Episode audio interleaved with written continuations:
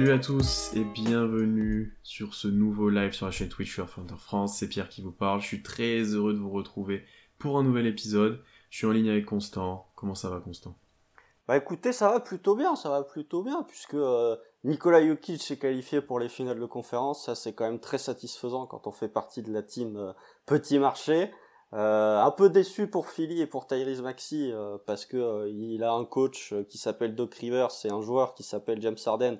Donc on a deux gars qui sont pas capables de finir des, des séries quand ils sont devant. Mais bon, un petit, un petit Denver contre Los Angeles, là, euh, Nikola Jokic contre LeBron James, euh, c'est quand même plutôt intéressant. Donc on est satisfait. Elle est cool comme série quand même. Hein. Ah ouais, Ouais, on est, sa- on cool est satisfait, on est satisfait. Euh, mais aujourd'hui, on va pas parler des playoffs. On va parler du Thunder comme d'habitude, bien entendu. Et on va réaliser le troisième volume de notre podcast qui s'intitule Qui s'inscrira dans le futur du Thunder?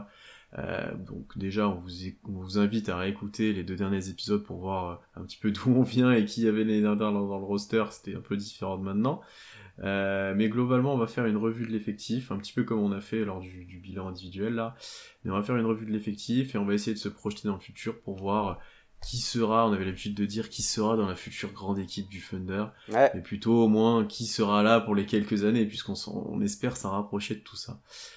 bah disons, dis- disons qu'on avait dit euh, qui sera dans... Enfin, on avait une catégorie en se disant ces joueurs-là, ils seront dans euh, la future équipe compétitive du Thunder. Sachant que cette année, tu as déjà eu une équipe compétitive. ouais. Et, et c'est ce que je disais en off, c'est peut-être euh, le podcast le plus représentatif de, euh, de, de, de la reconstruction, parce que quand vous regardez les noms et les catégories qu'on a pu mettre pour certains joueurs, notamment euh, euh, de- des joueurs qu'on citera dans le podcast et d'autres qu'on ne citera pas dans le podcast, il y a un ou il y a deux ans, il y a deux ans c'était encore plus drôle, vous allez voir qu'on a déjà bien progressé en termes de qualité de roster.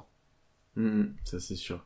Euh, pour ça, on va classer les joueurs en cinq catégories. Donc on, en, on débattra aussi d'ailleurs des catégories un petit peu, mais on n'aura peut-être pas la même vision des choses, mais en cinq grandes catégories. Le premier qu'on a un petit peu appelé intouchable, pseudo intouchable en NBA, hein. mais euh, on va dire que c'est le futur gros noyau de, la franchise, c'est des joueurs que tu as pas forcément envie de trader quoi qu'il arrive. Euh, ensuite, il y a les keepers, c'est ceux qu'on voit dans le roster et dans l'effectif plusieurs années. Euh, on les voit rester là quelques temps encore.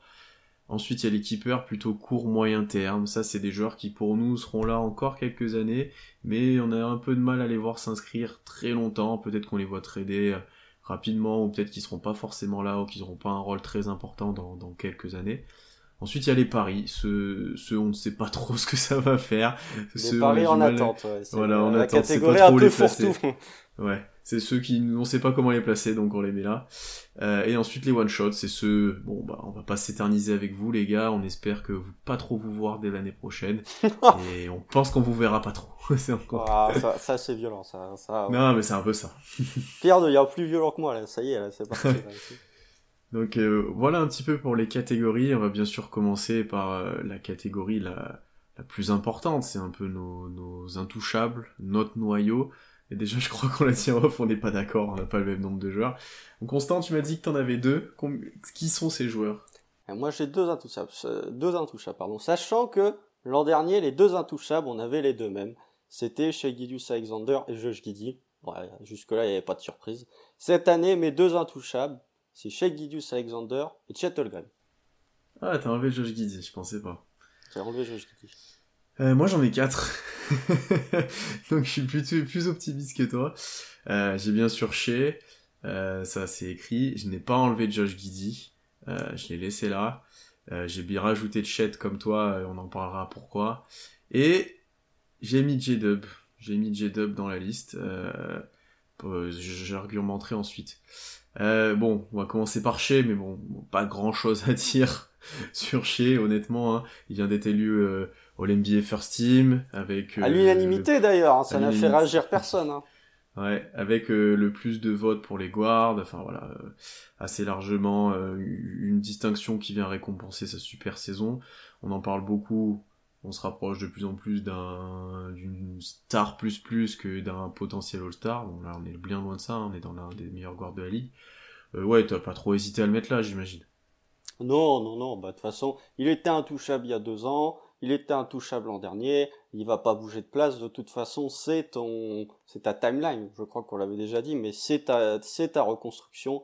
Euh, j'aime bien la formule qu'avait utilisée par Tom dans un des, des podcasts de Dunkebdo euh, à propos de Jamorant, où il disait, euh, avant tu construisais autour de, de enfin tu construisais avec Jamorant justement, et maintenant tu vas construire autour de Jamorant, et je trouve que cette saison de chez Gideus Alexander, elle peut se résumer en avant tu, construisais avec lui, après cette saison de All NBA, tu construis autour de lui.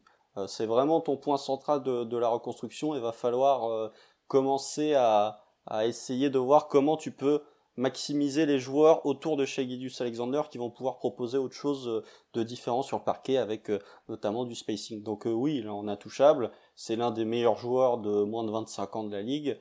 Euh, c'est l'un des meilleurs warp de la ligue. Donc euh, voilà, le, le, Thunder a eu quand même à échanger un All NBA en la présence de Paul George pour un autre All NBA avec Shea Alexander. Il y a juste euh, J-Dub plus euh, encore 5 first round qui vont arriver.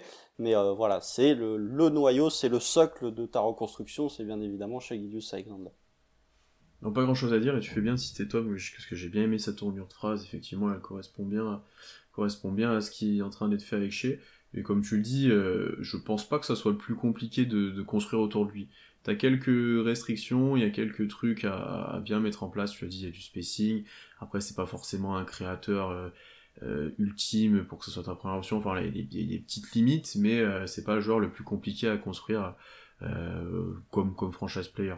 on a eu ce débat juste pour finir sur chez avant honnêtement, il y a de moins en moins de joueurs contre qui tu le trades. Au début, tu me disais non, il y a personne. Je te dis bah si, si contre un Janis par exemple, est-ce que tu le trades euh, ouais, y a, on, on, en vient à ces, ces, ces dimensions-là en fait quand on va parler d'un trade de chez.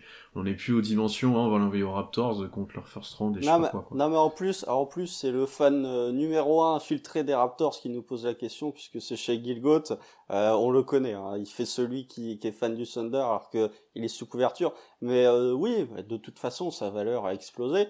Euh, on verra quand même l'an prochain euh, s'il est capable de faire une nouvelle saison de ce calibre, hein, parce qu'il y a euh, des, des, des flux season, ça peut arriver. Bon, après, des flux season où tu es en 31-5-5, bon, ça va quand même pas se reproduire, mais je, je le vois difficilement poser la même ligne statistique l'an prochain, mais être capable au moins d'être de nouveau, de nouveau All-Star, peut-être au NBA, même si la concurrence des guards va être très solide, et puis voilà, c'est intouchable.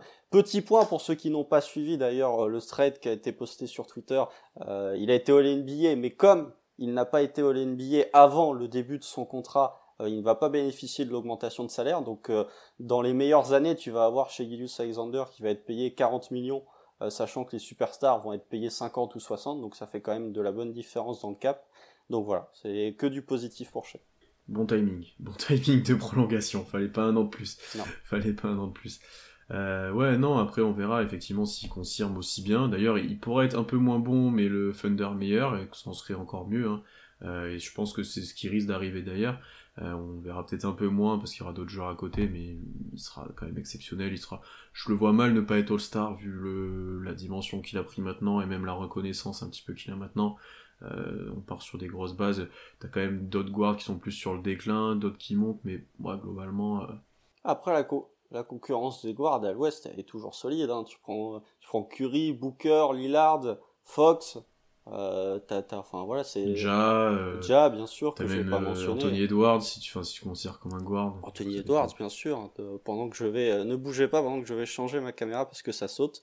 Mais euh, oui, effectivement, euh, la concurrence des guards est, est importante. Mais dans la conversation du meilleur poste 2 au monde, chez Gizius Alexander pour l'instant, et c'est pas lui parce que je pense que c'est Devin Booker. Mais en tout cas, dans cette nouvelle génération de vrais postes 2 qui est en train d'éclore après des années un peu de disette, il est dans la conversation. Et chez Gizius Alexander, même s'il est listé en tant que point guard sur la plupart des sites que je comprends pas, c'est un vrai poste 2. Non, c'est pas un point garde, ouais. Euh, on va parler de Josh Giddy maintenant, que moi j'ai dans ma liste et que du coup toi tu auras sûrement, euh, sûrement ensuite. Ouais. Euh, c'est normal, si on plus constant, il est en train de changer sa caméra, vous inquiétez Bougez pas. Euh, je l'ai laissé là. Pourquoi? Parce qu'il était déjà l'année dernière déjà. donc premier élément, enfin déjà je, je, l'avais l'année dernière, donc moi je l'ai laissé. Pourquoi je l'ai laissé? Parce que il a progressé. Pour moi, il a progressé sur énormément d'aspects du jeu. On n'a pas eu une progression vraiment statistique monstrueuse. Il n'y a pas eu une progression où, où il a tiré l'équipe sur le dos. Enfin voilà, ça, c'est différent d'une progression euh, éclatante comme on a pu voir des fois de chez euh, sur les dernières années, où il a vraiment changé de statut, mais il a progressé sur tous les compartiments du jeu, il est toujours excessivement jeune, euh, vu ce qu'il produit, et en fait, il faut pas sous-estimer l'impact qu'a Josh Giddy dans cet effectif, la valeur qu'il a, de par ce qu'il apporte et de, de, par son jeu, de par voilà tout, tout ce qu'il propose sur le terrain. Et je disais même là au moment où, où Shea a été élu dans la first team et où les gens débattaient de ça forcément, euh, il y a pas mal de gens qui disaient ouais il fait ça avec Josh Giddy en option 2. Alors je suis d'accord pour dire que Josh Giddy c'est pas une option 2 ultime, que tu vas pas archi loin en playoff ou machin, mais c'est pas un joueur ridicule, loin de là. Hein. C'est un peu le, sous-estimé en disant ça. Et j'ai vu beaucoup de monde dire ça, mais mais euh, mais pour moi euh, c'est c'est un très bon joueur. Il est encore très jeune, c'est une, pièce essentielle pour l'instant de ta réussite et de ton noyau. Euh, je voyais pas du tout comment je pouvais l'enlever d'ici. Ah mais alors les, les, les gens qui ont dit euh, Josh euh, deuxième option, c'était plutôt positif, hein, puisque j'ai vu certains comptes qui euh, essayaient de réduire la performance de Shea en disant, euh, enfin qui essayaient de comparer la saison de Shea et de Luka Doncic en disant euh, l'effectif du Thunder est sous-estimé hmm.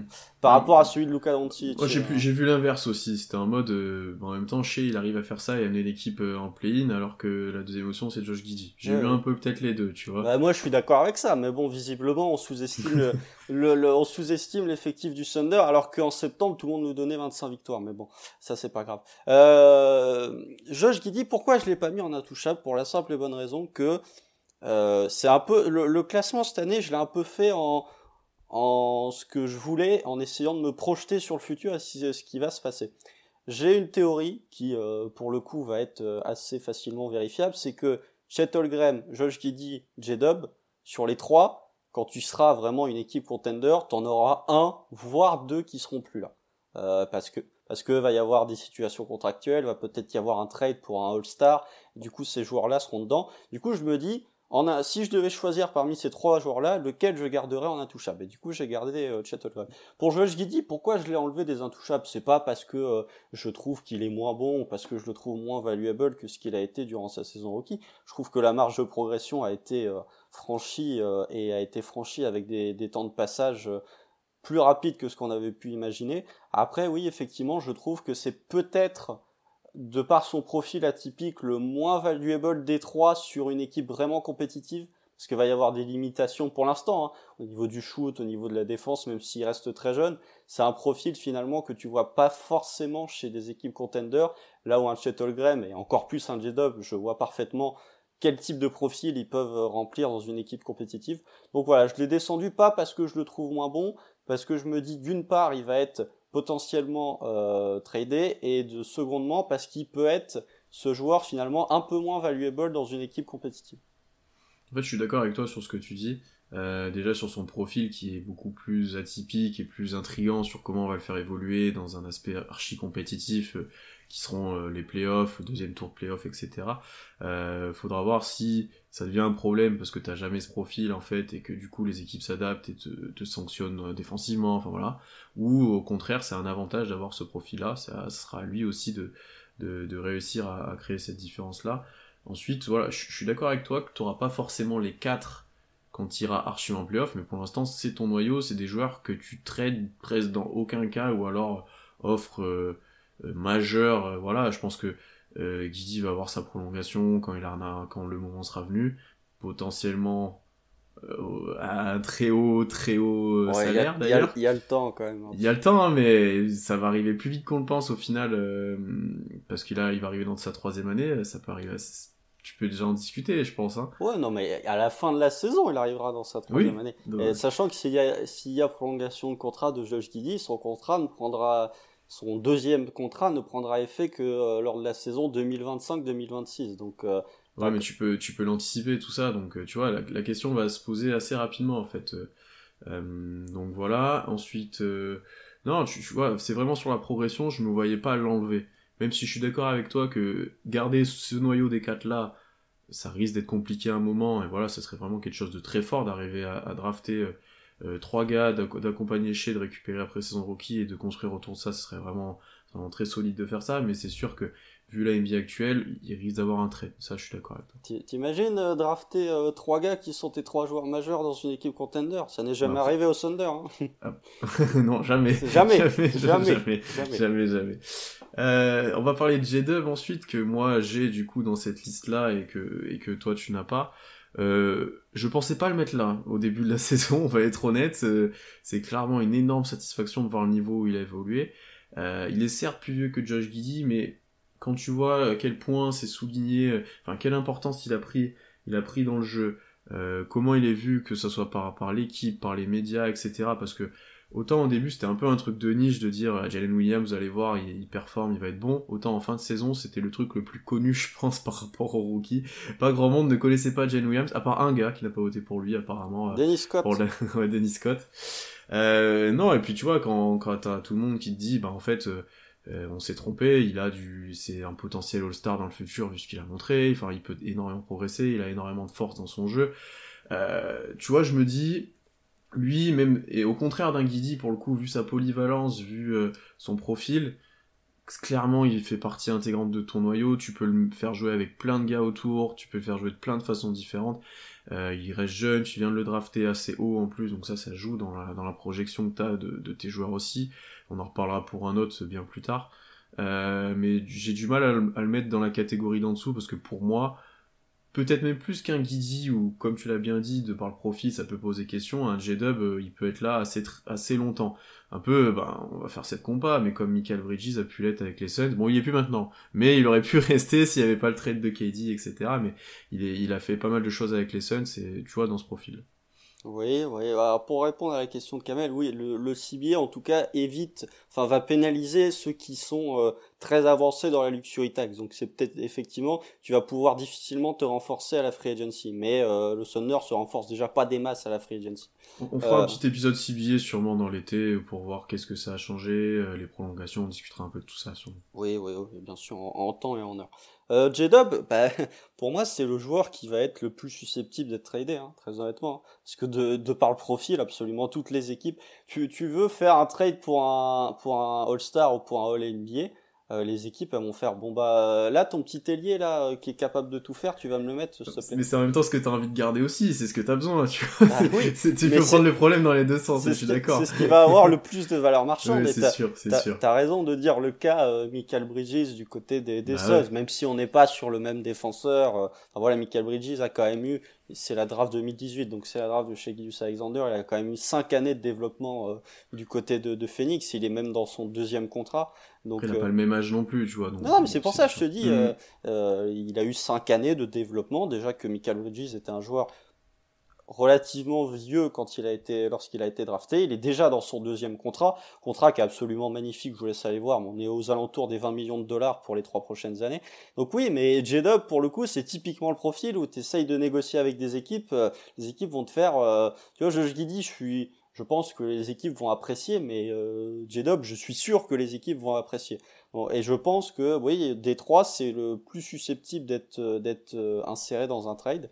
Donc voilà, moi je l'ai pas mis en intouchable parce que encore une fois, vraiment c'est celui c'est celui auquel je pense vraiment où je me dis s'il y a un gros trade, il sera obligatoirement dedans. Est-ce qu'il arrivera ce gros trade? Enfin, il y a un moment, euh, est-ce qu'il arrivera quand, machin? Est-ce que ça sera dans 5 ans? Est-ce que ça sera dans 2 Est-ce qu'il y en aura pas? Est-ce que dans 5 ans peut-être pas, mais euh, je, je, te dis n'importe quoi, mais tu vois, là en fait, c'est pour ça que moi j'avais du mal à les mettre en dessous, alors que je te comprends totalement dans, dans cette optique. Ce trade là, c'est tu peux pas le prévoir, tu sais pas quand ça peut arriver, tu sais pas pour quel joueur, quel type de joueur. Euh, c'est pour ça qu'on a une catégorie qui peut à long terme juste en dessous. ouais, c'est différent pour moi. Ah mais bon. oui, mais c'est pour ça que moi j'en ai un autre dans l'équipe à long terme que j'aurais pu mettre au-dessus, mais que j'ai mis là euh, dans l'équipe à long terme, et, qui, qui pour moi restera peut-être un peu moins. Mais pour moi c'est ton noyau. Donc cher, je, suis d'accord avec toi que les GM, tu trades avec le Thunder, tu veux ce gars-là, ça c'est évident. Bien sûr, mais je, moi je suis précis, j'ai pas envie de le lâcher non plus. Bah, tu, vois, moi, justement, je suis précis. Euh, en fonction de l'offre, je réfléchis. Parce que voilà, on va pas partir dans un scénario. Euh, entre guillemets hypothétique où Giannis ou Luka Doncic serait disponible. Mais si t'as un, un joueur, je sais pas, euh, on va prendre un exemple tout con. Si t'as Jalen Brown qui est disponible, si t'as Jalen Brown qui est disponible, mes deux joueurs en intouchable, c'est non. Je, je n'échange pas ces joueurs-là pour Jalen Brown. Si Jalen Brown est disponible et que t'as Josh Giddy ou euh, J-Dub qui sont euh, demandés dans le deal, je réfléchis. C'est comme ça que c'est comme ça que j'ai raisonné. Bien sûr, c'est le noyau de ta reconstruction. Mais si jamais il y a un deal pour un joueur qui est au NBA, il y en a deux pour qui c'est non catégorique. Et Guidi et J-Dub, je je dis pas que je le fais, mais je suis ouvert au dialogue en tout cas. Bah, c'est pour ça, moi je réfléchis, mais je suis pas sûr de le faire. Pourtant, c'est Jalen Brown, et, on- et Dieu sait qu'on l'aime, Jalen Brown, dans, dans Ah, mais ce, toutes dans les communes podcast. aiment bien, Tout, tout le monde adore Jalen Brown et l'avoir. sauf les fans de Boston. Mais euh, Mais euh, ouais, globalement, euh, non, mais en fait, on partage la même chose, c'est juste qu'on n'a pas classé la- de la même façon les joueurs vis-à-vis de ça, en fait. Mais, mais oui, je suis d'accord avec toi ensuite. je suis peut-être un peu plus sévère sur les intouchables. euh. Euh, et après, Chet, on l'a tous les deux, je pense qu'on l'a mis tous les deux, toi et moi, bah, théoriquement, forcément. Euh, pic 2, profil archi intéressant, atypique, etc. Oui, oui, oui, bien sûr. Je, je croyais que tu allais repartir sur un truc, mais euh, oh, Tyrese Maxi, euh, allez, réécoutez hein, Tyrese qui... Haliburton, plutôt, on me dit, je pense. Ou Tyrese, mais ou les deux, hein, de toute façon. Oui, Tyrese Haliburton, oui, euh, effectivement aussi, mais Tyrese Maxi, réécoutez, hein, hein, quand on a fait des débriefs de draft, hein, j'étais déjà très chaud sur Tyrese Maxi.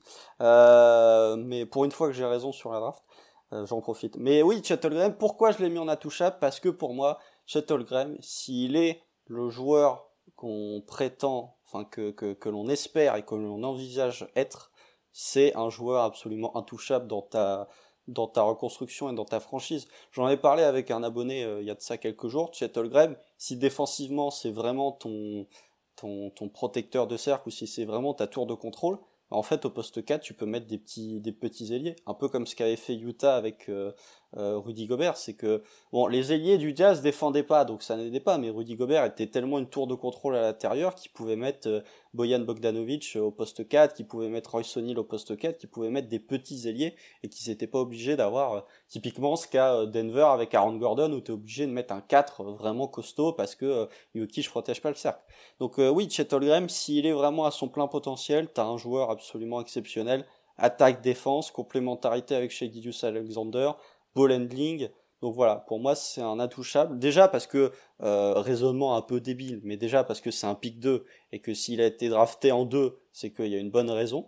Euh, donc voilà, pour moi c'est vraiment le, le joueur intouchable parce que s'il réalise son plein potentiel, il va être à un niveau euh, exceptionnel et ça va être un joueur vraiment très très fort et très très important dans ce genre d'équipe de par ce qu'il peut apporter en attaque mais surtout en défense. C'est ce que j'ai dit. Déjà, euh, le choix au moment où tu le fais, à la place où tu le fais, il a, une importance. Hein. Pick 2, euh, tu sais que tout le monde était très très très très chaud sur lui, qu'il l'aurait pris en 1. Tu, enfin voilà, Euh, c'est le joueur que tu voulais. C'est un joueur archi atypique, unique, je pense. On l'a pas encore vu évoluer, mais euh, Alors il y en a un dans trois jours, il lui ressemble pas. oui, y en a, même. oui, oui, c'est ça. J'allais te dire d'ailleurs, c'est un peu pour défendre sur Victor, il va devoir être là. Le- Euh, il faut le Victor Stopper. euh, Voilà, c'est ça. Le, le, Non, mais- des années 2020, ce sera qui pour stopper Victor? Et en fait, le Thunder va peut-être avoir ce joueur-là. mais- Et, et après, comme tu l'as dit, il- dans, la, dans le fit avec tous les autres joueurs, et même globalement, en vrai, euh, c'est compliqué de pas le faire fitter défensivement et offensivement, hein, parce que t'as un joueur archi polyvalent, très intelligent, etc. Euh, mais c'est idéal, c'est idéal, et tu pourras certes proposer euh, d'autres choses, enfin au poste de 4 tu pourras jouer petit, mais tu pourras aussi proposer des joueurs un peu plus euh, près du cercle, plutôt gros, etc. Enfin tu peux le mettre avec plein de profils, peut-être qu'au début il aura besoin d'aide physiquement, mais petit à petit il va forcément s'adapter à ça. Et on nous dit si Chet à ce niveau défensif, Dort il sert à quoi, mais c'est pas du tout le même rôle en fait, C'est pas le même poste. défensivement. Regardez, Euh. euh, regardez euh, Memphis, euh, il y avait bien Jaren Jackson Jr. qui était la tour de contrôle à l'intérieur, ça n'empêchait pas Dylan Brooks, euh, bon, euh, même si là le- le- les circonstances sont voilà, mais ça n'empêchait pas Dylan Brooks d'être un, un bon défenseur sur les extérieurs. hein. Les deux peuvent les deux peuvent euh, peuvent exister, coexister. Ouais, t'as besoin de ton point of attack qui, qui défend fort sur les, sur les porteurs de balles adverses, euh, potentiellement sur les guards, voire les petits ailiers, qui, empêchent toutes les actions de se créer facilement. Euh, Chet sera plus dans la protection ultime de on s'arrive au cercle, qu'est-ce qu'on fait? Dort, c'est bien en amont de ça, et on sait que ça peut être archi utile. hein. On l'a vu dans des matchs clutch, etc. C'est pas du tout le même rôle, et les deux, pour le coup, seraient très complémentaires en plus d'ailleurs. Euh, euh, Dort serait peut-être encore meilleur, il pourrait se permettre encore plus d'agressivité si t'avais un gars comme Chet derrière pour, euh, pour assurer les arrières. Ah bah c'est sûr que quand t'as Chet Holmgren qui protège tes arrières, tes arrières ou qui protège le panier plutôt que Jane Williams, bon, c'est pas pour faire offense à Jay, à Jay Will, pardon, que j'aime beaucoup, mais t'es un peu plus serein effectivement. Ouais, voilà. Euh, donc voilà pour les pour les, les, les intouchables de mon côté. Donc toi, j'imagine dans la catégorie d'en dessous qui sont les, les keepers long terme, tu as Josh Giddy et J-Dub qu'on vient de discuter. Non. non, j'en ai deux. Mais c'est pas Josh Giddy. Enfin, Josh Giddy est dedans, mais J-Dub est pas dedans. Ah, tu l'as vraiment bas, J-Dub. hein Parce que je, je m'imagine tous les scénarios. Enfin, je, y a, y a pas un Ah, mais ça veut scénario, dire je que le tu vois un trade, c'est-à-dire que tu vois un trade dans deux ans, quoi, même pas, un an. Non, deux ans. Keeper Ok. moyen terme, c'est, c'est un, deux ans, hein, très honnêtement. Keeper long Ah, terme, on avait, que deux ans. on avait dit c'était trois ans. trois ans, keeper long terme. Dans, Ah, bah. dans notre raisonnement des derniers trucs. Donc, euh, Ok, donc tu en as deux, tu as Josh Giddy et qui d'autre? J'ai Kenrich Williams. Ok. Moi, du coup, j'ai Kenrich Williams aussi, Josh Giddy était au-dessus, J-Dub était au-dessus, mais j'ai Lou Dort. T'as Lou Dort. Sachant que l'an dernier, euh, alors là vous allez rire, j'avais Lou Dort, Kenrich et Treman. ouais, forcément. Ah, attends, ri- rigole pas trop, parce que toi, Ouais, moi, je, je, sais qui j'ai, je sais déjà qui tu Toi, t'avais Lou Dort et Darius Baisley dans les Ouais, keepers voilà. long terme. Donc là, pour le coup, euh, voilà, regardez juste le chemin qui a été fait entre ce qu'on disait l'an dernier et ce qu'on va dire cette année. C'est que là, on met, moi, je mets un mec qui est deuxième du Rookie of the Year dans les keepers moyen terme. L'an dernier, on mettait Darius Baisley en keeper long terme. Euh, et Treman. Donc euh, bon. Euh, non, bah je sais pas par lequel tu veux débuter. Josh Giddy, on a déjà dit pas mal de non, trucs. euh, par Kenrich qu'on a tous les deux pour le coup. Euh, moi, moi, je l'ai mis là. Bon, de part, on le dit tout le temps, rôle, profil, vétéran, ce qu'il apporte, etc. Mais aussi un truc à pas sous-estimer, c'est son contrat, euh, qui est l'un des plus longs euh, là pour l'instant dans le roster, puisqu'il a encore 4 ans, je crois. Ouais, son extension va arriver cet été. Un prix euh, vraiment abordable, donc il te pose pas du tout de problème, lui, dans le salary cap, au contraire, t'as tout intérêt à le garder. Dans un trade, alors, c'est une pièce que les autres équipes pourraient vouloir, mais je pense pas que... En fait, vu le prix qu'a l'air de fixer Sam Presti pour avoir euh, Kenrich, tu vas pas le chercher que lui, ça serait vraiment pour aller chercher autre chose qui serait inclus dedans, déjà, parce que, apparemment, il faut envoyer au moins un premier tour pour l'avoir, vu le temps de jeu qu'il a actuellement, le fait qu'il se monte pas forcément, qu'il a été blessé et tout, on en est loin que des équipes envoient, je pense, un first pour lui. Euh, pour moi, je pense que sinon on l'aurait déjà tradé en fait. Ouais, Euh, je sais pas. Bah, franchement, euh, c'est un joueur qui joue quand même peu, qui est moins de 20 minutes ou une vingtaine de minutes, qui est quand même souvent blessé. Tu vois, je me dis, je sais pas un joueur pour qui j'envoie un first, à part si je suis vraiment fan du gars, ce qui est complètement possible. hein, mais euh, Moi, je pense que les équipes ont déjà essayé d'envoyer un first pour Kenrich et Sam Presti a dit non. le- tu penses carrément? Bah, de toute façon, euh, regarde la, la trade deadline 2021.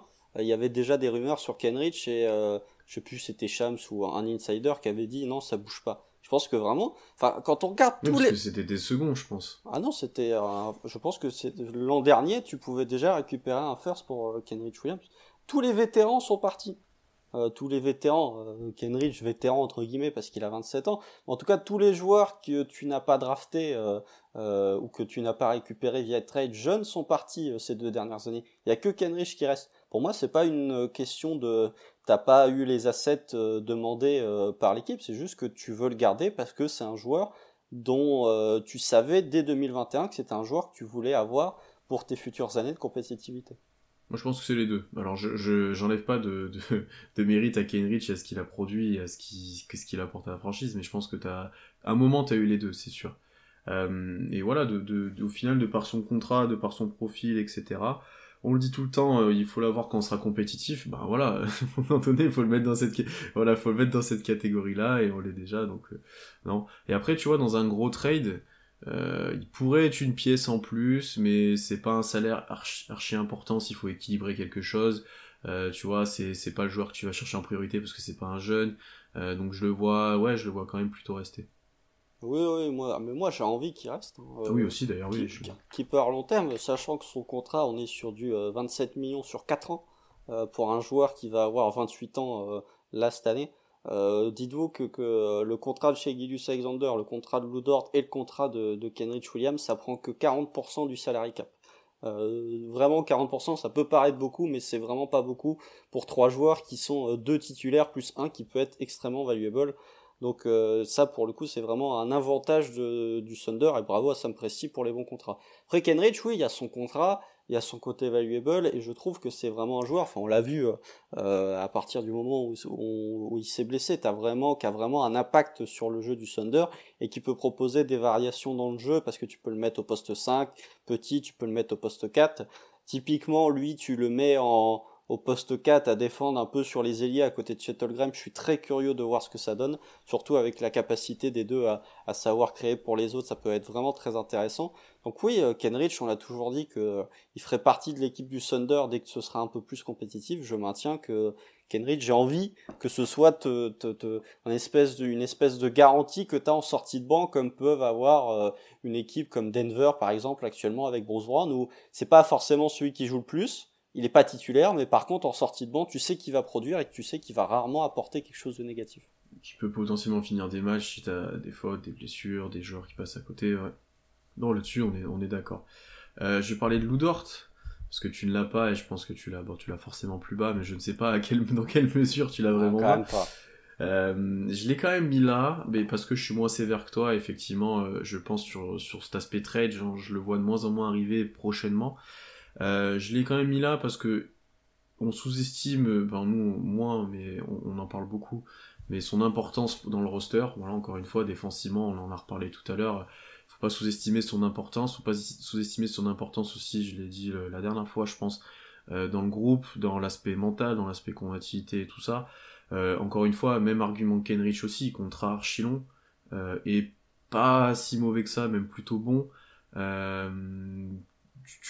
Ça reste un jeune joueur, tu sais pas jusqu'où il va progresser, bon, même si tu commences de voir quel joueur ça va être, euh, voilà, j'ai des certitudes en fait sur Dort défensivement maintenant, vu le nombre de saisons qu'il a produit à ce niveau-là, à peu près, tu sais ce qu'il va t'apporter, c'est offensivement, on va revenir encore une fois là-dessus, qu'il y a plus de doutes, mais je me vois le mal mettre en dessous. Par contre, effectivement, dans, le cas d'un trade ou dans le cas de, euh, de, besoin de mouvement d'un effectif, clairement pour moi ça peut être une des pièces qui peut bouger assez rapidement ou même, euh, tu vois, euh, on pourra se poser la question après l'intersaison, mais euh, comment tu gères le fait de, drafter un autre joueur assez haut, le retour de Chet, s'il faut mettre un joueur sur le banc, est-ce que c'est pas lui qui va y finir et comment ça se passera? Enfin voilà, il y a pas mal de choses à prendre en compte.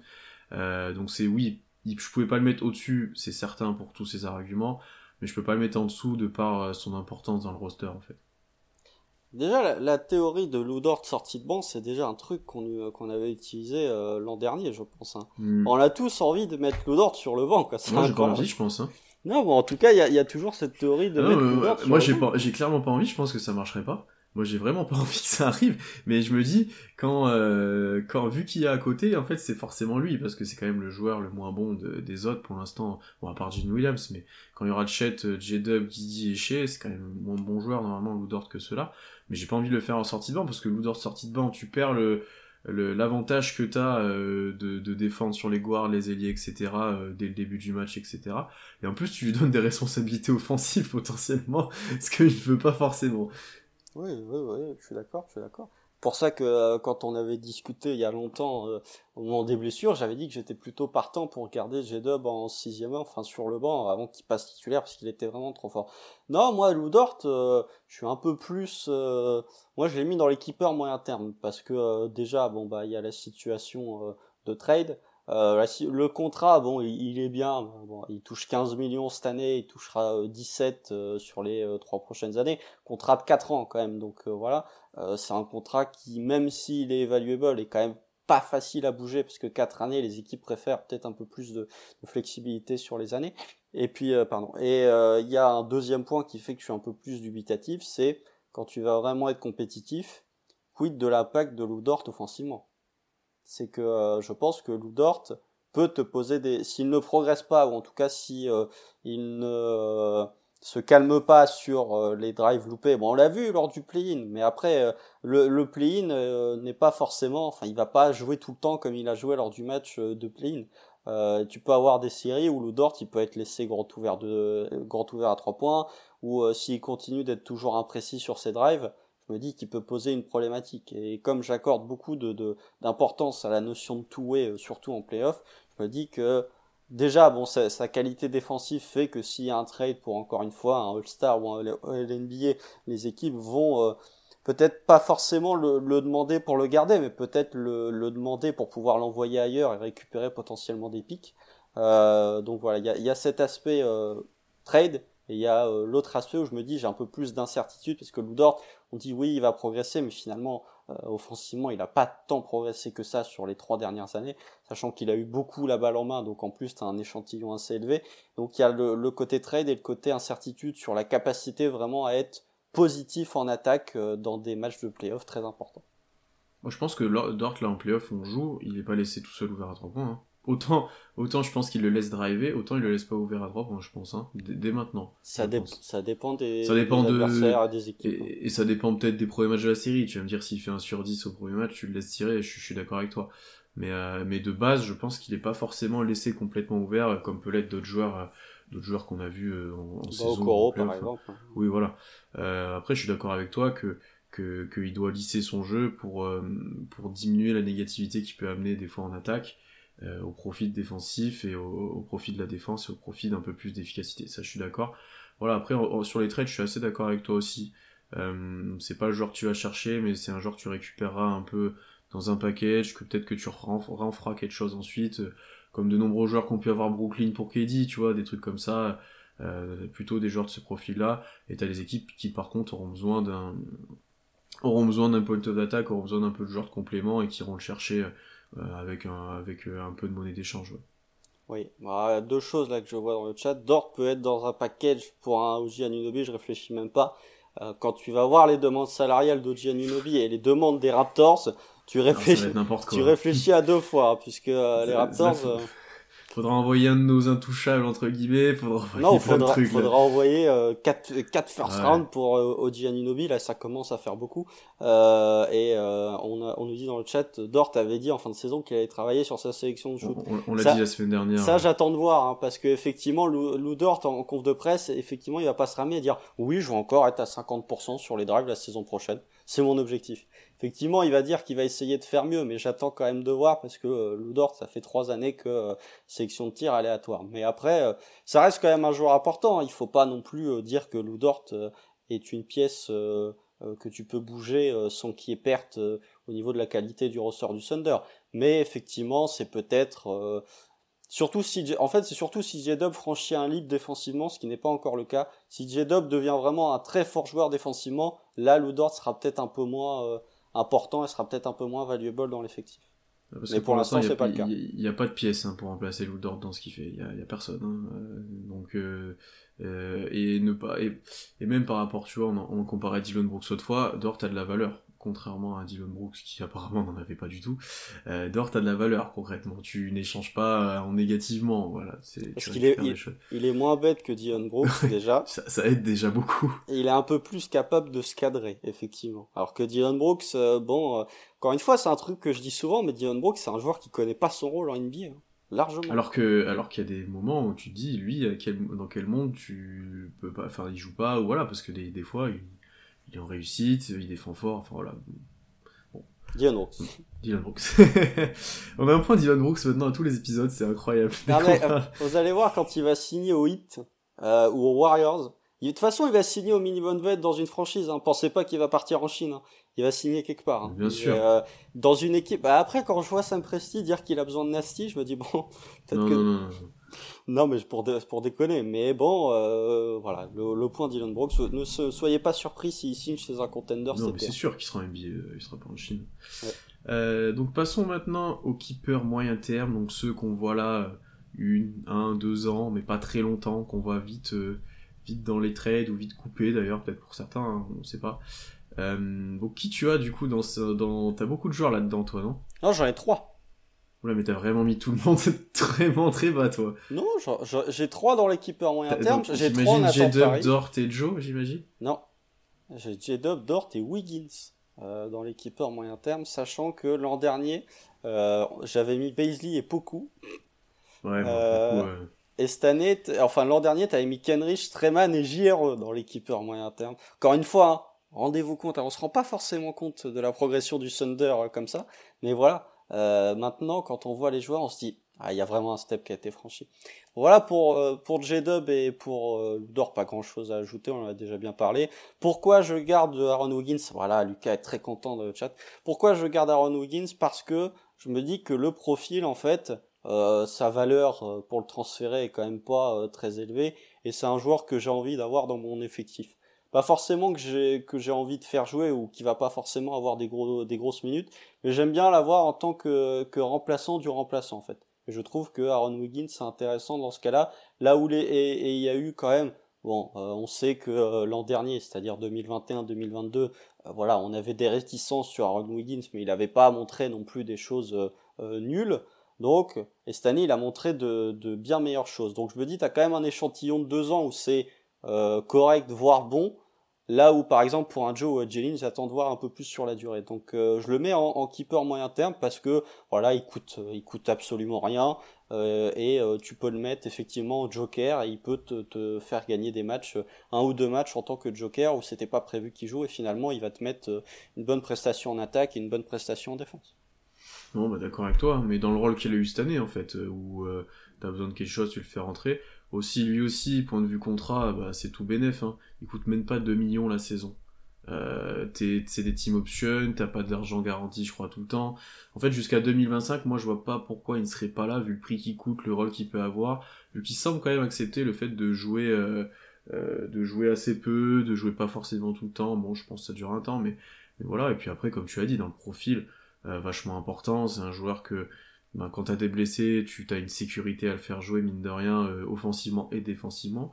Alors après, on le met pas plus haut parce qu'on lui juge pas avoir le plafond peut-être euh, que d'autres peuvent avoir. Euh, et c'est pour ça peut-être d'ailleurs qu'il joue pas tant que ça, hein, c'est un peu la seule explication. Mais, euh, mais oui, concrètement, il est là. Et moi, je l'avais aussi dans cette catégorie-là de toute façon. Oui, donc voilà. Mais après, c'est les trois seuls que j'ai. Hein, donc peut-être. Moi, j'en avais deux autres. J'en ouais. avais deux autres. J'ai Isaiah Joe. Ah, Et j'ai Jalen Williams. Ouais. Moi, je suis un euh, Isaiah Joe, pourquoi? Euh, Parce qu'il a fait une super saison. Euh, parce que il est un rôle euh, archi important pour le Thunder là dans le spacing, dans, dans, dans ce spécialiste shooter que tu n'as pas à côté. Il y a, il y a quand même un gap maintenant, euh, surtout qu'à Publiscala, immense entre le niveau de Joe à 3 points et le reste de l'équipe, un petit peu quand même, je trouve. Entre euh... le, le, meilleur shooter et le deuxième meilleur shooter, ouais, ouais, ouais t'as, t'as un gap immense et il, est, il est encore plus important pour ça. On l'a vu, même si avec ses limites défensives, etc., qui, qui pouvait jouer là en play-in, qu'il était important, il a fait gagner pas mal de matchs. Maintenant, je pouvais difficilement le mettre plus haut parce qu'il y a cette incertitude quand même physique en défense et euh, parce qu'il faut qu'il confirme en fait sa saison parce que il a été incandescent pendant très longtemps. Fin de saison, il a commencé de moins mettre dedans. Donc l'année prochaine, si tu retombes à un Isaiah Joe qui met 35%, euh, c'est déjà plus du tout le même joueur, il a plus du tout le même impact en fait. Euh, alors là, je suis peut-être dur à 35%, mais c'est possible en soi. Donc euh, c'est pour ça que je peux, le garde sur un ou deux ans. Et par contre, est-ce qu'il sera vraiment dans le futur? Je suis pas si sûr que ça. T'auras des joueurs peut-être plus complets à mettre sur le terrain. T'auras voilà. Mais lui, c'est un joueur, même en, fond de roster ou si t'as besoin de tir, qui peut être intéressant. Après, est-ce que les profils shooters sans défense jouent beaucoup en playoff? J'ai dit, il y, a, a Duncan Robinson. Euh, oui, c'est à lui que je pensais, il a joué un petit peu, mais. Chez les ouais. zombies du hit, dédicace ouais. à Alan qui ne, qui ne parle du hit que en, en disant que c'est des zombies. Euh, mais Duncan Robinson, c'est un bel exemple de zombie, effectivement, qui était nulle part et qui d'un coup se retrouve dans, dans la rotation.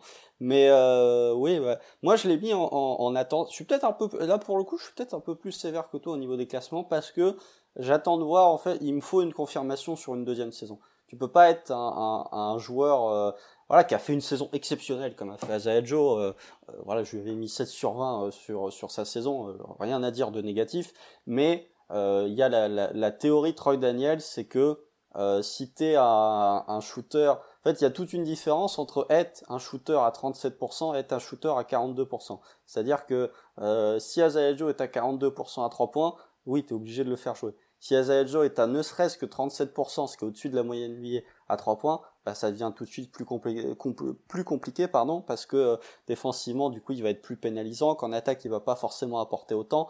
Donc voilà, c'est euh, la théorie Troy Daniels. Et euh, un autre point que, que je voulais souligner qui me fait le mettre en attente slash pari, c'est à partir du moment où les défenses ont su le scouter, c'était quand même différent. Et du coup, ça me pose des questions ou des problématiques sur son plafond. Je me dis, quand il était pas scouté, bah, il mettait dedans parce que les équipes le laissaient ouvert. Dès que tu ne lui donnes pas ses shoots préférentiels, euh, il s'est retrouvé, alors il n'était pas complètement nul non plus, mais il se retrouvait à faire des choses où visiblement, pour l'instant en tout cas, il n'est pas capable de faire, jouer avec la balle en main, euh, être un peu plus dans le jeu euh, près du panier, ou en tout cas à mi-distance, s'éloigner un petit peu de la ligne à trois points. Donc c'est cette problématique où je me dis, l'an prochain c'est sûr qu'il sera scouté, comme à peu près toute l'équipe du Thunder hein, globalement, hein, sera scouté par rapport à cette année. C'est plus dur l'année prochaine pour bien beaucoup sûr. de joueurs, je pense. Bien sûr, mm. bien sûr, puisque les scootings seront au point sur eux. Euh, donc euh, voilà, il y a certes, cette incertitude, plus le fait qu'il n'a joué qu'une saison qui me le fait mettre un peu plus bas, par exemple. Ouais, moi tu vois, j'ai pris le côté optimiste, j'ai dit il a fait une grosse saison, pour l'instant je le mets sur plusieurs années, mais j'ai besoin de cette confirmation. Mais je suis complètement d'accord avec toi que, que, que c'est pas du tout la même, la même chose pour lui s'il commence de m'en mettre dedans, et que en fait, vu comment on l'utilise, s'il est scouté, euh, il est vite stoppable en fait. Le jour où on jouera, je suis pas sûr que ça arrive un jour avec des, des staggers, avec plein d'écrans pour lui non porteur, etc. Et s'il est capable de le faire d'ailleurs, parce qu'on l'a pas vu énormément faire, euh, et ben ça sera complètement différent parce que déjà tu auras plus d'opportunités de, tir pour lui, tu peux l'utiliser de plein de façons et, tout. Là, à part euh, en pick and pop avec Shea et en, above the break et, pas grand chose d'autre en fait, parce que balle en main, comme tu l'as dit, on avait vite peur, t'avais deux trois cuts, voilà. Euh, donc ouais, s'il ajoute un peu d'armes, peut-être que euh, même avec des pourcentages un peu moindres, il sera plus utilisable. C'est ça que je voulais dire. On a qui déjà à 35% à 3 points, mais on a plein de gens. Hein. Faut regarder, j'ai pas la liste sous les yeux, mais Kenrich est à plus de 35, Aaron Wiggins aussi, mais Isaiah Joe, il a quand même le, volume du gros shooter. Alors que les autres, c'est plus, voilà, je pense qu'il y a, il y a, y a Jeline, bien sûr, Jeline. Euh, dont on va parler. Il peut faire la transition, effectivement, qui, euh, lui, est à 3 tentatives et qui a plus de 40% à 3 points. Ouais. Moi, j'ai mis Jeline dans cette catégorie-là. Euh, ben, un peu comme Joe pour euh, sa première saison, il a été vraiment bon une fois qu'il a pris le rythme NBA. Très intéressant, il a développé un tir qu'on ne soupçonnait pas. Bon, les limites sont là, on, on le répète encore une fois, protection de cercle, mobilité, impact physique même globalement. Mais en fait, je le vois rester dans, dans l'effectif de par son envie et ce qu'il peut apporter, même, même sur 10 minutes, tu vois, en, en, tant que backup pivot, voire backup du backup. je pense qu'il peut rester là un petit moment. En plus, contrat profitable parce que drafter second tour, t'en fais un peu ce que tu veux de ces gens-là, c'est un peu abusé en vrai. Ah là, c'est la NBA, hein. T'as, des options dans tous les sens, t'as l'argent qui est pas forcément garanti, t'as voilà. Euh, euh, donc je vais voir rester bah, un peu en fait, un peu comme JRE l'année dernière en fait. Donc c'est peut-être pas bon signe que je dise ça. Ça c'est cool mais, ça. Mais euh, ouais, en fait là pour l'instant il a prouvé pour moi qu'il méritait d'avoir une petite place dans la rotation l'année prochaine et je le vois mal ne pas performer sur certains trucs ou être passé complètement à côté euh, parce qu'il fera toujours cette charges, même en 10 minutes de temps de jeu, il pourra en faire deux. Euh, il je le vois mal, bon, shooter à 40%, peut-être pas, mais plus mettre aucun tir, ça me paraît très bizarre. Enfin, voilà, il y aura toujours euh, un peu d'apport pour moi de, de J. Will, mais t'as des limites qui sont trop grandes pour en faire un joueur sur lequel tu te bases, et c'est un joueur qui potentiellement dans le futur pourrait être coupé ou inclus dans un petit trade, et voilà quoi. Ouais, bah moi je l'ai mis en attente Paris parce que euh, bah voilà, il me faut euh, une année de, de, confirmation effectivement. Toi tu, tu bois le verre à, à moitié euh, plein, moi vous si vous connaissez un petit peu les podcasts, je le bois souvent à, à moitié vide. Donc voilà. Mais non, mais pour pour Jay Will en fait, je me dis là encore une fois, il y a une question de scouting. Je me dis cette année toutes les équipes le laissaient ouvert à trois points, même quand il mettait dedans en fait, elles le laissaient ouvert quasiment à trois points à chaque fois. Euh, là, il va être scouté. Et défensivement, je me dis que euh, sa capacité, enfin, ça, ça, le fait qu'il drop absolument tout le temps, peut être vraiment visé par pas mal d'équipes. Donc je me dis, et surtout, je, je, je vois en fait le, le, fait que tu peux avoir un pivot backup qui peut prendre sa place et qui peut apporter, qui peut mm-hmm. apporter peut-être d'autres choses. Par, tu vois, Isaiah Joe, il a, il a le même contrat quasiment que, que euh, Jane, donc euh, là aussi c'est, c'est positif. Mais Isaiah Joe, s'il continue de rester dans le registre des Joe, euh, du, de la première moitié de saison où il mettait tout dedans, c'est difficile de le remplacer, très honnêtement. Euh, alors que Jeline, bah tu peux le remplacer avec un joueur qui fera peut-être d'autres choses, mais qui sera peut-être plus valuable. Donc voilà, c'est pour ça que je le mets en attente, parce que je me dis, défensivement, les limites, elles sont quand même affichées. En attaque, bah, c'est un peu la problématique JRO, c'est que s'il met dedans à 3 points, bah, c'est un joueur que tu peux mettre sur le parquet. Par contre, s'il met, euh, s'il tombe à 34-35% à 3 points, bah, c'est tout de suite en attaque beaucoup moins valuable. Donc, euh, il faut une deuxième année. Il y a d'autres choses offensivement. Je pense qu'on peut utiliser un peu plus en passeur que ce qu'on a vu cette année. Euh, où au final on l'a peu vu faire des matchs, euh, tu vois Angélique il a fait un triple double, tu vois, bon c'est pas le même niveau, mais tu sais parce que tu lui donnes un peu plus la balle, et tu vois même quand je trouve, tu, parlais du scouting à 3 points, alors c'est sûr qu'il aura peut-être moins de tirs, mais il a été capable, même sur le play-in, là, de petites feintes, je drive, je l'ai pas trouvé inintéressant là-dessus. Alors c'est pas le joueur le plus athlétique du monde, mais tu sens qu'il a quand même du contrôle, il y a quand même, il est presque plus à l'aise dans ces situations-là que sur pick and roll ou sous cercle il reçoit la balle pour finir, quoi. dans ce cas-là, tu vas, enfin, s'il met pas dedans à 3 points, tu vas avoir besoin de spacing à côté de lui. Euh, est, si tu veux lui permettre de, de driver. En fait, ah, mais s'il met pas dedans. Moi, je te disais, s'il est scouté et que les mecs sortent, c'est différent. Ouais, bah après, est-ce que. Euh... Est-ce que tu peux. Non, bah, c'est difficile d'avoir ce type de pivot, mais est-ce que tu peux pas avoir un autre pivot un peu meilleur qui est capable de faire ça? Il y en a pas non plus 150, hein, parce que le profil est atypique, mais je me dis qu'il sera quand même moins valuable avec euh, une efficacité plus basse. Je pense que si on prend un, autre, un backup d'un style différent, il faut prendre un, pur rim runner euh, très physique, tu vois. Ce, qu'on ah a, ce qui manque clairement à cette équipe-là. Hein. Ah oui, oui, un peu de, verticalité, mais ça je le dis tout le temps, effectivement. Mm. Mais ouais, après, c'est quand même un profil très atypique. Hein. bah, il y en a plein au Thunder, des profils très atypiques. Oui, mais, c'est, mais euh, on a une équipe, euh, ouais. C'est ça qui rend le truc intéressant. Qui sort des standards, ouais, non, mais c'est sûr. C'est sûr, c'est sûr. Euh, du coup, dans la catégorie d'en dessous, qui est les paris, on sait pas trop, tu as combien 4 joueurs? Plus de joueurs que ça? 3.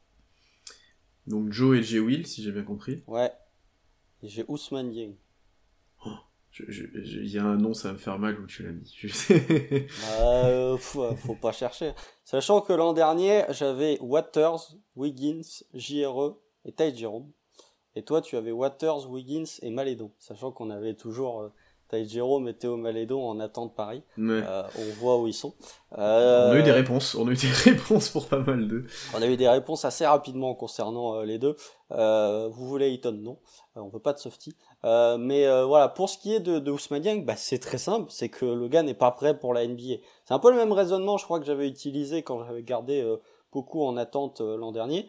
Bah, quand le gars est pas prêt, il faut continuer à le garder. Et puis, même si tu l'insères dans la catégorie Paris, euh, bon bah voilà, ça va être un pari. J'ai pas envie de le mettre en, one shot parce que euh, euh je pas, ça, ça me dérangerait pas qu'il parte cet été, mais bon, ce serait quand même un peu le, pénaliser. Il a pas été suffisamment nul pour que je dise euh, non, je veux plus le voir, je veux plus le voir dès l'été prochain.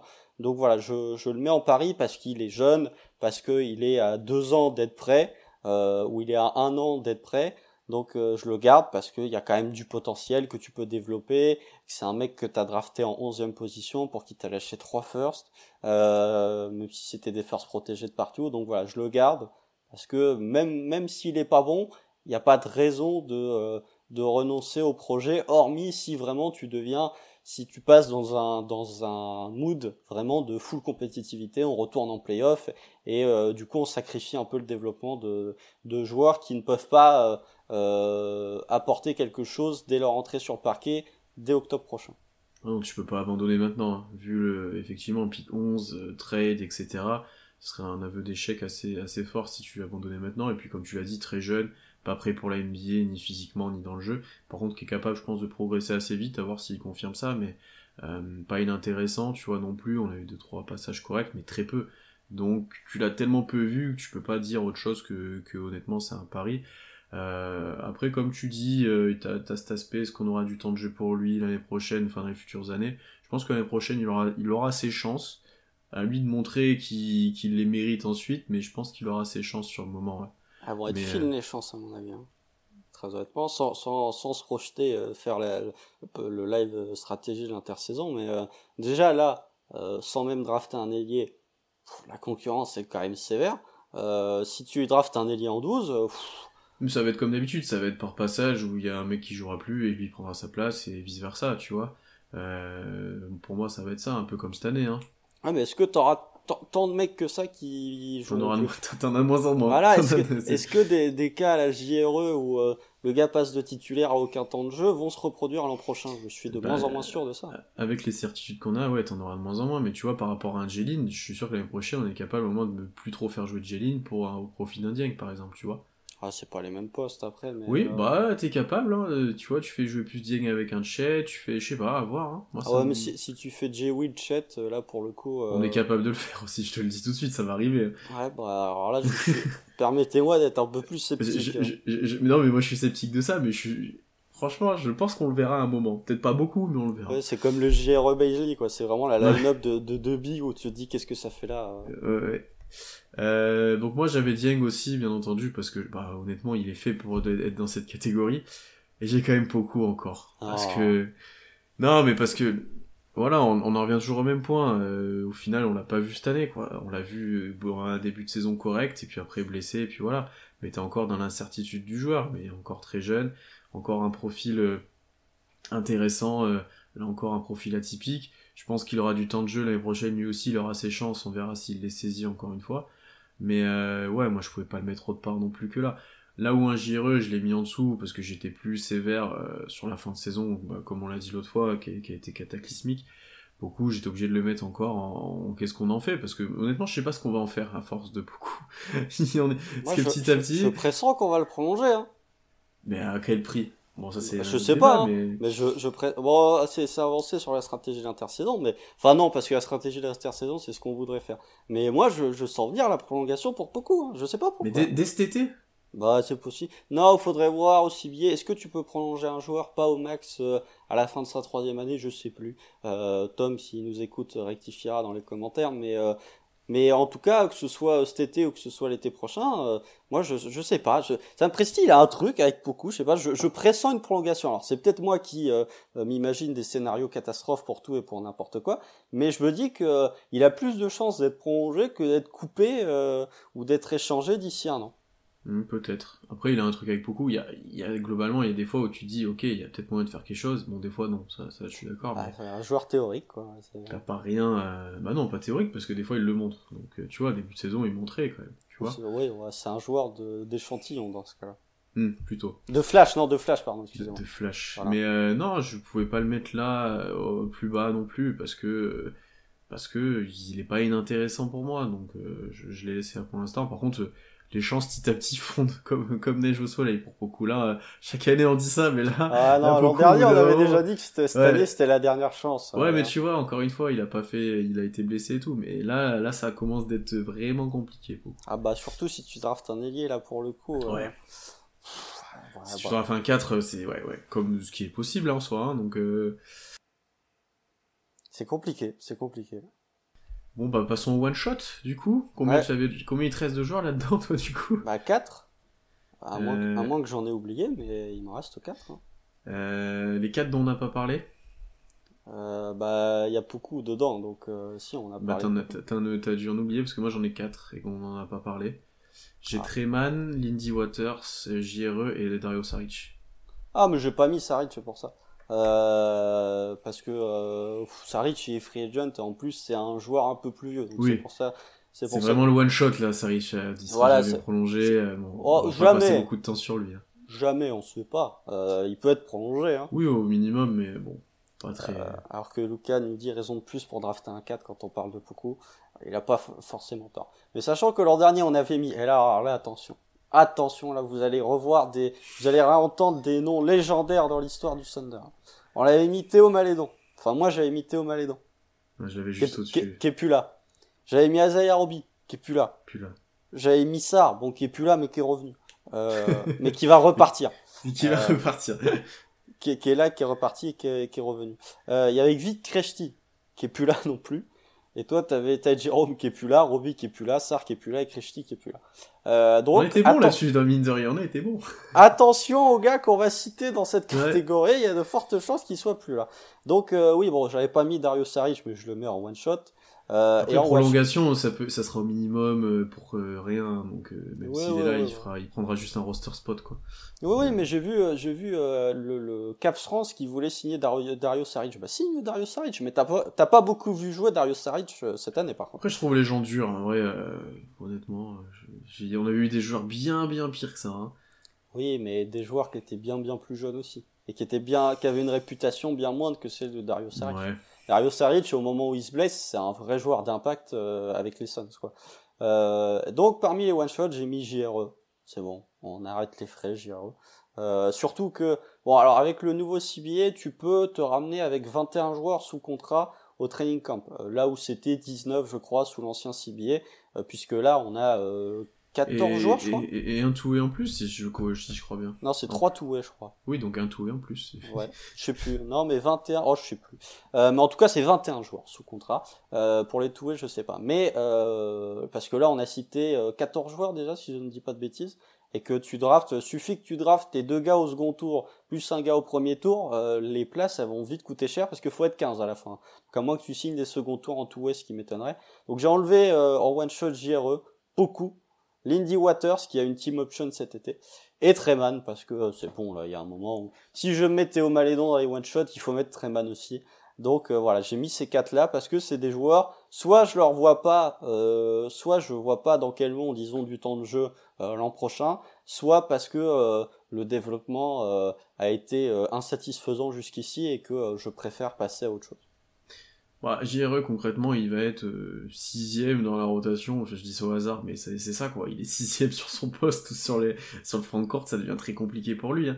Alors qu'il a starté cette, année et que c'était pas, euh, c'était pas scandaleux de le voir starter, en fait, vu ce qu'il produisait vu le niveau des autres au début. Donc, euh, on, est, on est quand même sur une petite descente aux enfers, là, sur cette saison de JRE. Mais ouais, effectivement, là, il y a trop de joueurs qui sont prioritaires par rapport à lui dans le développement. pour que tu essayes encore de le, de le remettre en rythme, de le redévelopper et tout. Donc, euh, c'est clairement un candidat à être coupé, être coupé cet été euh, quand on aura besoin de faire de, faire de l'espace dans le roster.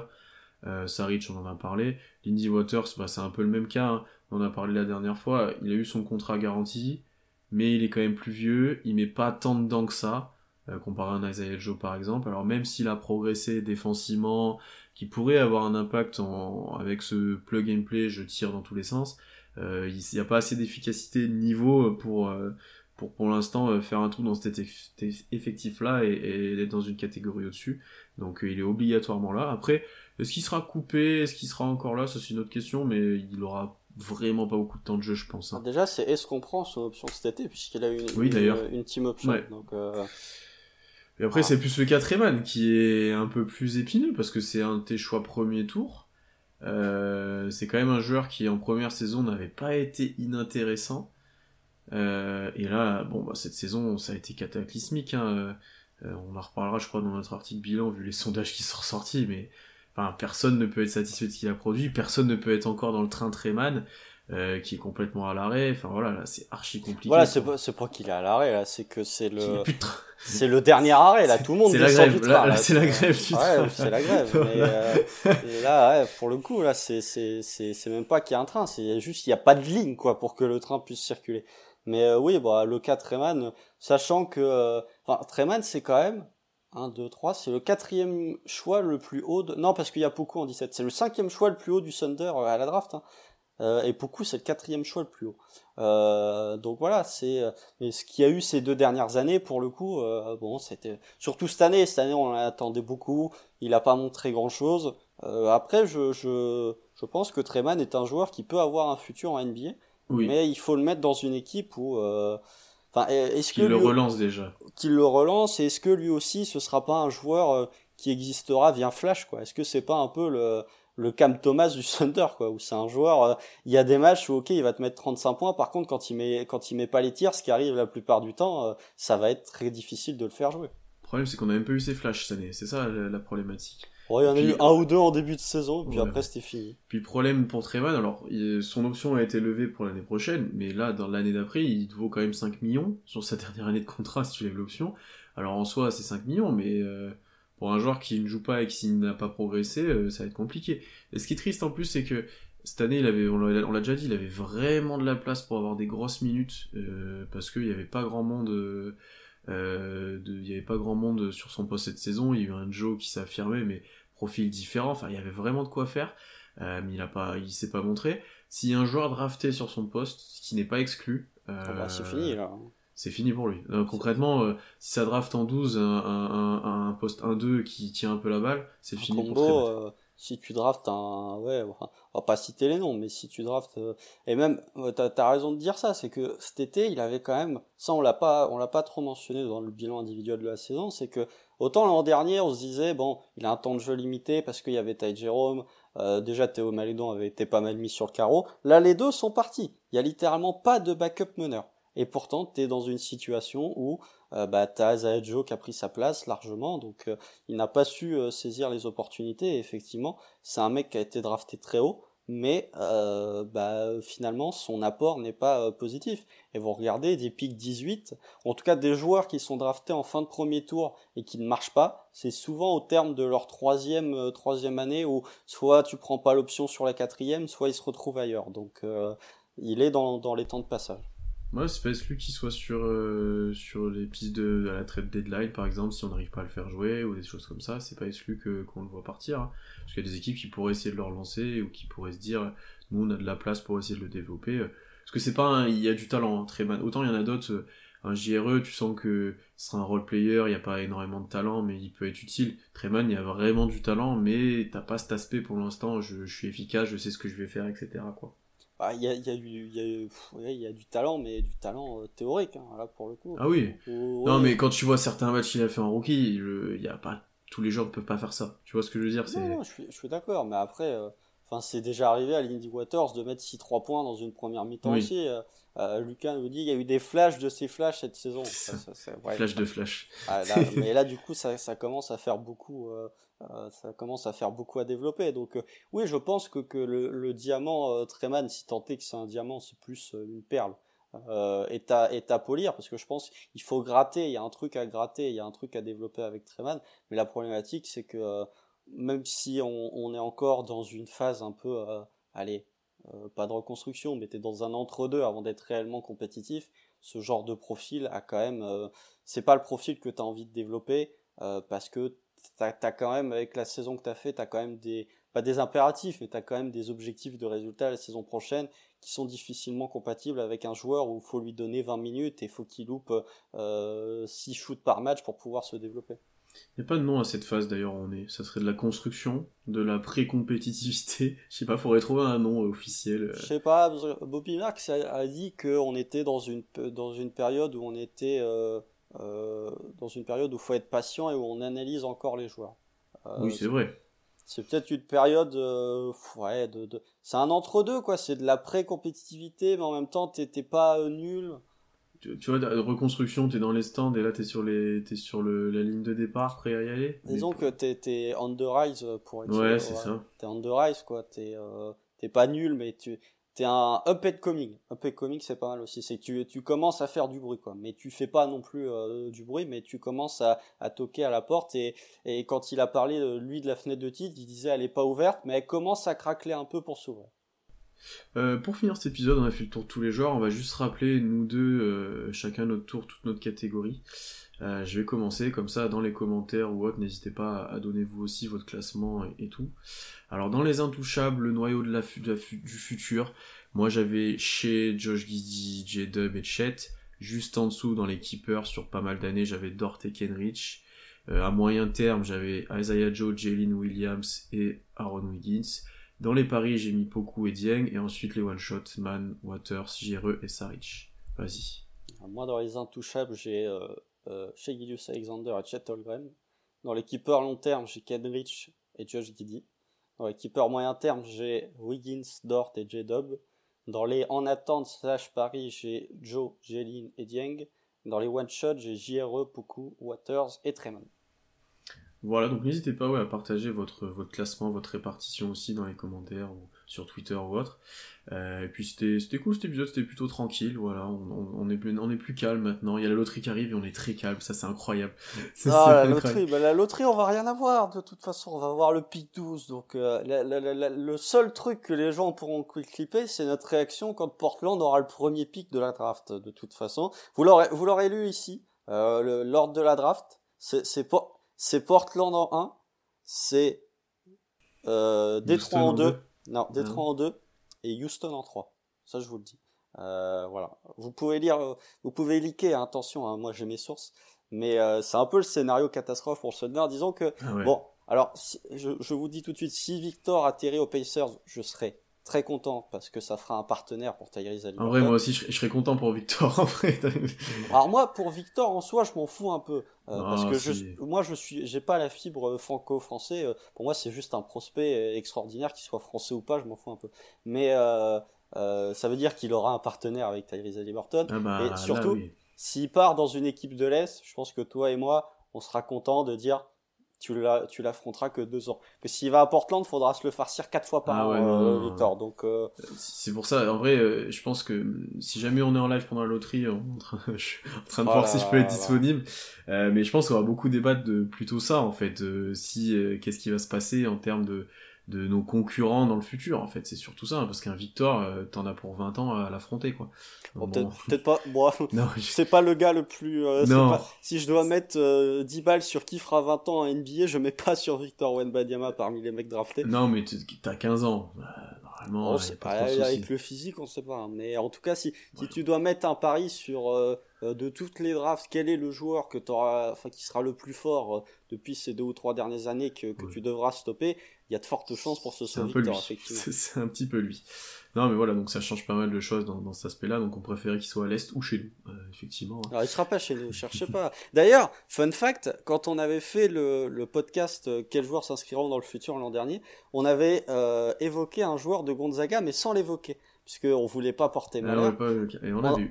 on, avait dit euh, le joueur. Euh, la loterie était pas passée, si? Ah Non, non, la, saison était pas, finie. Non, non, on était en février, c'était à l'époque où on voit rien, donc du coup, fallait trouver des, sujets.